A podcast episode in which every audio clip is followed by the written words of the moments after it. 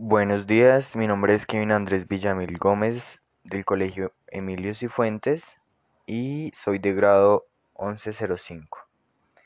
Este es mi primer podcast y hablaré sobre los abusos policiales en el contexto de las manifestaciones multitudinarias en Colombia.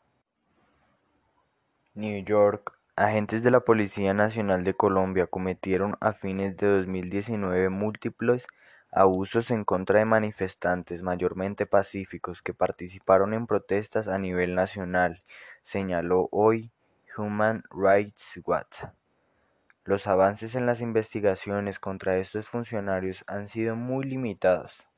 Desde el 21 de noviembre de 2019, miles de colombianos han, sido, han salido a las calles como parte de un paro nacional para protestar por cuestiones que van desde propuestas de reforma tributaria hasta el asesinato de defensores de derechos humanos.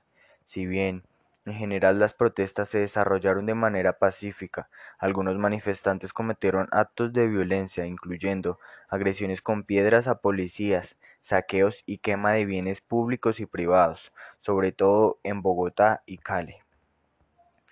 En varios casos, la policía empleó la fuerza de manera excesiva contra los manifestantes, incluidos los casos de golpizas y uso indebido de armas menos letales, durante operaciones antidisturbios. Hemos recibido denuncias y pruebas creíbles de los graves abusos por parte de las policías colombianos, incluyendo detenciones arbitrarias y golpizas brutales contra manifestantes pacíficos, personas detenidas y transeúntes, señaló José Miguel Vivanco, director para las Américas de Human Rights Watch. Es clave que el presidente Duque envíe un mensaje claro de que el resguardo del orden público no autoriza a la fuerza pública a violar derechos humanos y de que los abusos no serán tolerados. Este noviembre de 2019 y febrero de 2020, Human Rights Watch entrevistó a 26 víctimas de abusos, familiares de víctimas, abogados de derechos humanos y funcionarios gubernamentales, corroboró videos difundidos en redes sociales, revisó informes médicos y denuncias penales y solicitó información a la Fiscalía General de la Nación, el Ministerio de Defensa y Procuraduría General de la Nación. Human Rights Watch también reunió en, en Bogotá con funcionarios gubernamentales, incluidos el Ministerio de Defensa, Carlos Holmes Trujillo, el director de la Policía Nacional, Oscar Atertúa Duque, y entonces fiscal general Fabio Espitia.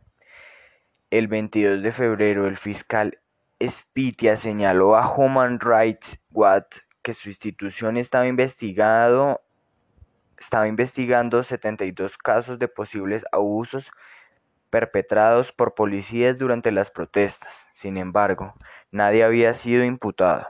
El Ministerio de Defensa indicó que el sistema de justicia penal militar estaba investigando 32 casos de posibles abusos relacionados con las protestas.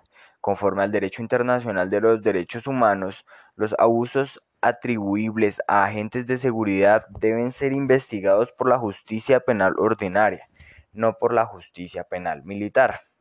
Uno de los casos es el homicidio de Dylan Cruz, de 17 años, el 23 de noviembre.